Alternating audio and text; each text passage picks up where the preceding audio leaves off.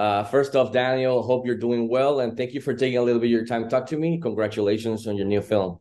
Well, thank you, and thank you for having me. So, uh, Daniel, I had such a blast, a great time with this movie, and it definitely looked like you were having a blast on screen with this character and this setting. So, uh, you were awesome again. So, I wanted to ask you, as an actor, which of Benoit Blanc's characteristics did you have the most fun exploring when portraying him in this sequel? Um, I just love his curiosity. I love the fact that that's how really his his technique, certainly in this movie, um, and with this bunch of people, is to find out as much as he can about them, but it's not through interrogation. It's not by sleight of hand. He just he's gen, genuinely interested in their in their backstory, in their in their histories, in their who they are, and I think that sort of makes them feel comfortable, and then they sort of confess to him.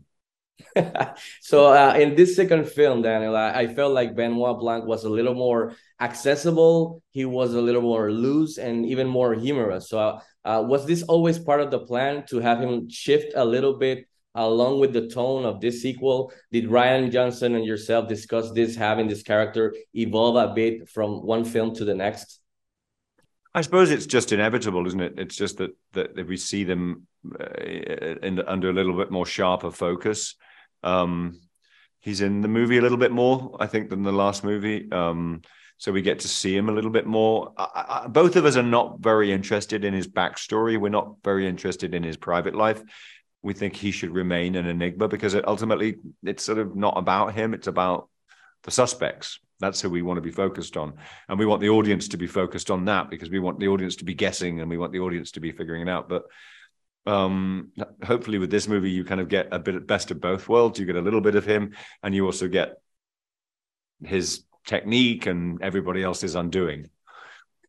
So before wrapping up daniel uh the mm. first one was the, the first mystery was set in boston. The second one is is set on in greece. Is there perhaps a location around the world that you love as a setting for the next one maybe I, plenty, There's plenty of places that would be wonderful to go to, whether we can or not.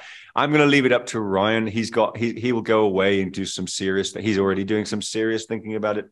I don't really mind if we get a cast nearly as good as this one. I'll be very happy. Definitely, I pitched to him uh, when I talked to him uh, about you guys coming to Puerto Rico for a mystery. Sure. We'd love to I, have you be, here. So. I would love to come to Puerto Rico. That would be amazing. Yeah, definitely. We'd love to have you. So again, Daniel, thank you for your time and congratulations again on your new film. And hey, have a, a great uh, Thanksgiving day. And you, and you. Thank you so much. Take care.